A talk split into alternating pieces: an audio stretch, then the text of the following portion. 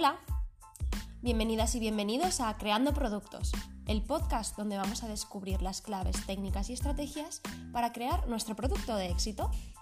Yo soy Mónica Baidal, diseñadora industrial y especialista en marketing de producto, y te voy a acompañar cada semana en un nuevo podcast donde aprenderemos juntos cómo desarrollar un producto y convertirlo en un éxito.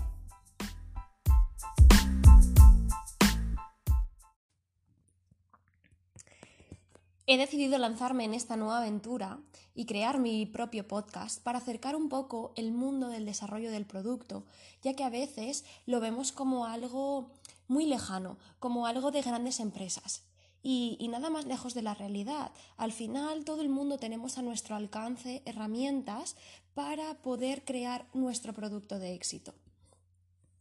Voy a contaros un poco más de mí en este primer podcast, en este primer episodio, para que podáis conocerme un poco más, podáis ponerme un poco de ubicación y así eh, pues tengamos un poco de inicio en esta aventura que vamos a, hacer juntos.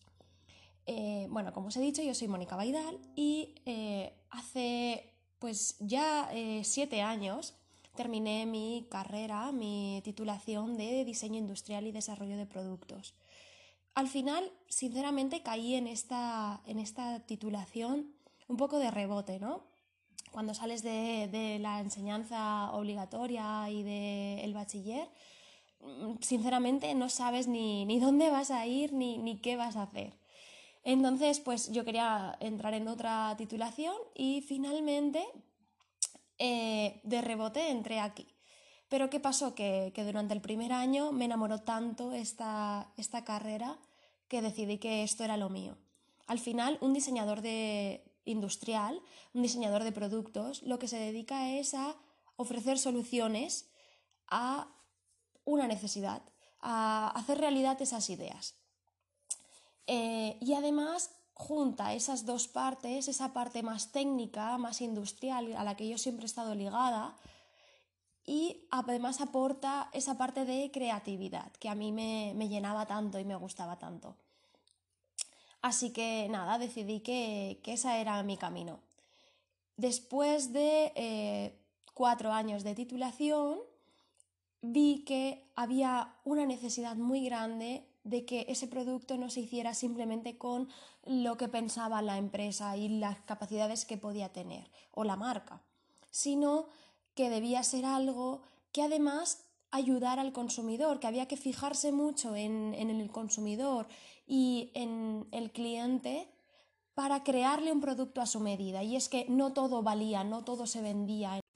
Así que decidí hacer un máster en marketing y comunicación empresarial que me ayudó muchísimo y me abrió los ojos a entender el mercado y a entender cuál era la función real del producto que al final un producto tiene que servir para hacer la vida más fácil, tiene que ayudar al consumidor y aportarle un valor. Un producto en sí no tiene ningún valor si no eh, tiene una función y una ayuda en el cliente final.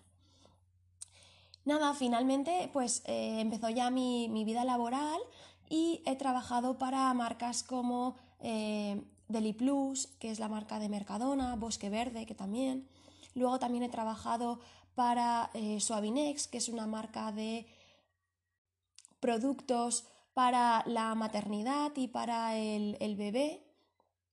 Y he trabajado también para marcas eh, más dedicadas a la cosmética y de higiene personal como son las de Unilever. Bueno, espero que, que, os haya resultado interesante este pequeño paso para que podáis conocerme un poco más. Al final mis funciones siempre han ido ligadas al desarrollo del producto y como me gusta a mí verlo, al hacer realidad las ideas, porque hay muchos, muchos perfiles que se dedican a eh, tener esas ideas, pero creo que donde realmente aporto valor es en la creación de esas ideas, hacer realidad esas ideas y pasar de un pensamiento a un producto que el cliente pueda consumir en el lineal directamente. Cada semana vamos a analizar y comentar las claves que nos ayudarán en el desarrollo de estos productos, tanto a nivel técnico como a nivel estratégico. Y es que todos los días nacen millones de productos y llegan al mercado con la esperanza de convertirse en un éxito. Pero antes de este lanzamiento hay un gran trabajo detrás, hay muchos meses de esfuerzo, de trabajo y también de ilusión, porque al final cuando una marca decide lanzar un proyecto para crear este producto, hay muchas emociones ahí vinculadas, hay un gran esfuerzo, un gran trabajo y hay que hacer bien ese trabajo para que al final ese producto tenga un sentido, ¿vale? Y ese es mi objetivo, trasladar todo ese trabajo que hay y ayudaros a entenderlo para que vosotros podáis lanzar ese producto y sea un éxito en el mercado, para que podamos ayudar a crear productos con sentido, porque al final esa es la finalidad, al final no sirve de nada tener la casa llena de cachivaches que no te aportan, sino que ahora vamos un poco más enfocados a eh, que esos productos tengan un sentido y que nos aporten en nuestro día a día. Pero, ¿cuál es el inicio de, un proyecto? ¿Cómo empieza todo? Al final, nada más y nada menos que una necesidad no cubierta. Para mí, el inicio es ese. Y es que cuando necesitamos algo, nuestra cabeza empieza a generar una lluvia de ideas inmensa para cubrir esa necesidad, para solucionar el problema. ¿Vale? Y para mí este es el punto de partida del desarrollo. Por ejemplo, la televisión está creada con la finalidad de dar imágenes a la comunicación. Todo surgió a partir de, la radio, como sabemos. Pues esa televisión lo que hacía era ponerle imágenes a la radio. Y esa era la finalidad y la solución que se aportaba mediante la televisión, mediante este producto. O por ejemplo, otro, otro electrodoméstico así más moderno, los robots aspiradores. Estos han sido creados para hacernos la vida más fácil y que no tengamos que dedicar tiempo en tener que estar limpiando el suelo de la casa constantemente. Al final, estos productos lo que intentan es hacernos la vida más fácil. Y así con todos los productos, no es algo puntual, todos tienen una finalidad detrás, todos tienen una necesidad que pretenden cumplir. Todos los productos tienen buena acogida en el mercado si el consumidor siente que soluciona su problema, o que su vida mejora con él. Pero el problema que tenemos las marcas o las empresas es que en ocasiones estamos tan absortos en los problemas que no somos capaces de escuchar nuestro entorno y ver esas necesidades implícitas. Yo creo que en ese momento debemos parar, dar un paso atrás, abrir todos los sentidos y escuchar a los entornos, encontrar esos insights que nos darán la clave. Pero ¿qué es eso del insight? ¿Qué es ese concepto tan abstracto? ¿vale? Realmente es un concepto que, es difícil de, explicar. Eh, literalmente se puede traducir como misión interna, como percepción. Y es que el insight es la clave que nos ayudará a encontrar esa solución al problema. Definir como la verdad que ni siquiera el cliente es consciente es un comportamiento innato que tenemos y que muchas veces no tenemos conciencia de que es nuestro comportamiento así, es algo que tenemos ya interiorizado y asumido. Y es que el insight descubre una necesidad oculta. Vale, vamos a poner algún ejemplo porque yo creo que así quedará mucho más claro eh, cuál es la esencia de este concepto. Muchas marcas los utilizan para su comunicación. Por ejemplo, a mí me viene a la cabeza los anuncios de, la marca Campofrío. No sé si los tenéis ahora mismo interiorizados, todos los años lanzan un spot publicitario en el que parece que no estén diciendo nada de su marca, ¿vale? Parece que, sean algo que todos nos identificamos con ellos, pero que no hablan directamente de la marca. Por ejemplo, eh, hay uno de ellos en el que eh, hablan de nuestra manera tan peculiar de ser o el humor tan característico que tienen los españoles. O incluso otro en el que reunieron a todos los cómicos y crearon un spot en el que hablaban de que estaban en un mal momento, que había una gran crisis, pero que aún así los españoles no perdían ese humor tan característico. O en otro incluso mostraban todo lo bueno que tenemos en casa y cómo no lo valoramos, cómo valoramos mucho más todo lo que hay fuera de nuestras fronteras y depreciamos lo que tenemos aquí. Entonces es como que aparecían los cómicos lanzando una carta y diciendo todo lo bueno que teníamos los españoles. En definitiva, todas las actitudes que tenemos en nuestro día a día, pero que no se ven, que son algo que tenemos interiorizado y no nos damos cuenta de que está. Eso son los insights. Son esa clave que nos desvela los comportamientos y necesidades del mercado.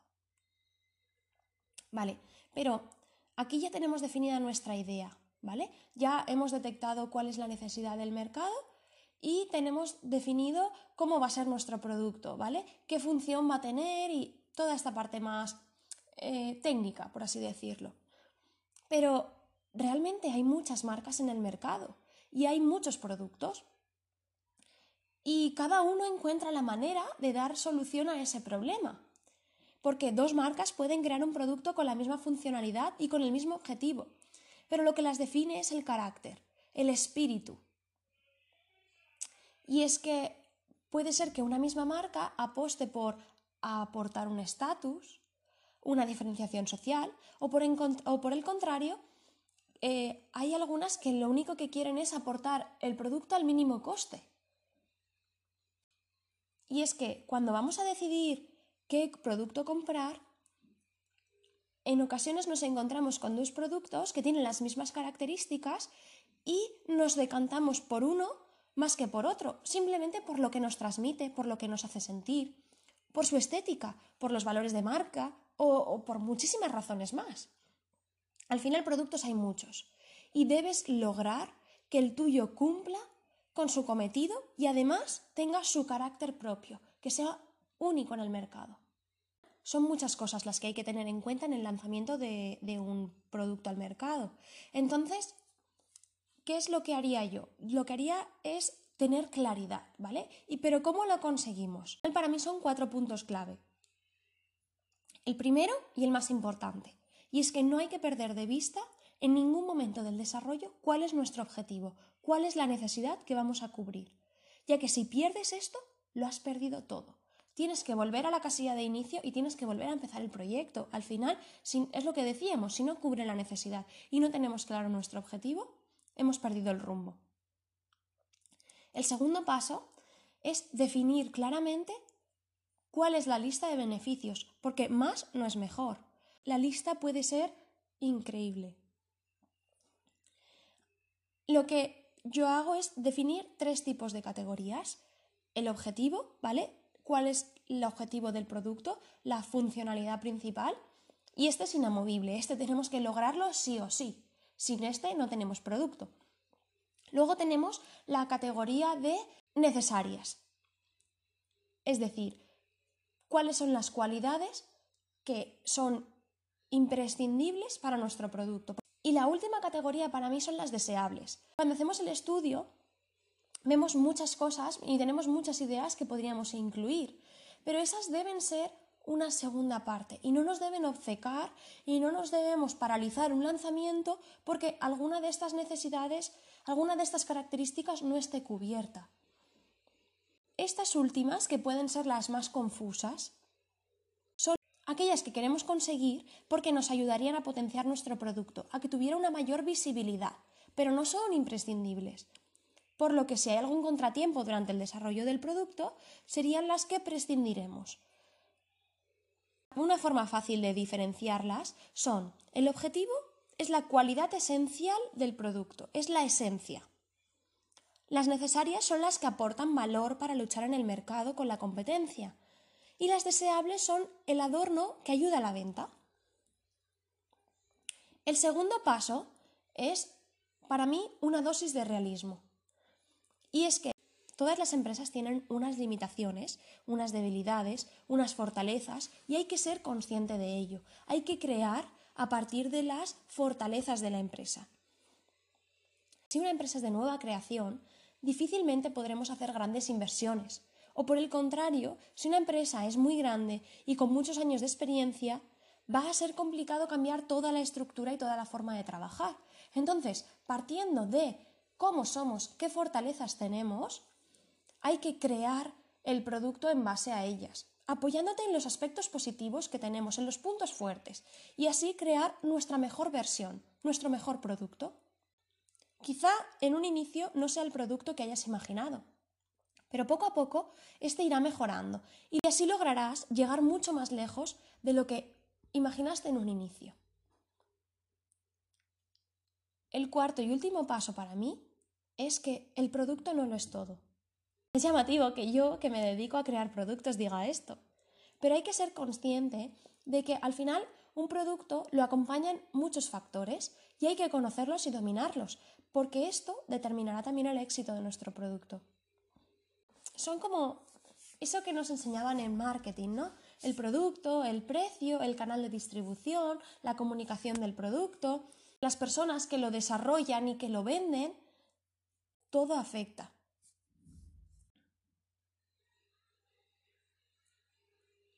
Y es que, por ejemplo, si vendemos un producto muy bueno, pero cuando hay un problema es imposible contactar con el servicio técnico, porque tenemos unos procesos complejos, es muy difícil que el cliente se lleve una buena experiencia con nuestra marca. Es por ello que, al final, la marca la componen muchos aspectos, muchos factores, y el producto está condicionado por todo esto. Vale, ¿qué conclusiones me llevo yo de, de todo esto? Pues yo me quedo con cuatro fases, con cuatro ideas clave. La primera es que la necesidad es el punto de partida de nuestro desarrollo. La segunda es que debemos analizar los insights, porque para mí son la clave, que nos ayuda a crear el producto. La tercera, productos hay muchos, pero como el mío, no, su carácter es único. Y la cuarta, claridad antes de empezar. Un proyecto bien definido es el 50% del éxito asegurado. ¿Y tú? ¿Qué conclusión te llevas? Bueno, espero que te haya resultado interesante el contenido y no dudes en contactarme para escribirme tu opinión, la conclusión que te llevas o cualquier duda que te pueda surgir. Me voy, pero no sin antes recordarte que si tienes un proyecto y no sabes muy bien cómo llevarlo a cabo, yo te puedo ayudar. Me dedico a desarrollar productos en mi día a día y hacer esas ideas realidad. Y creo que si trabajamos en equipo podemos lograr un gran producto de éxito.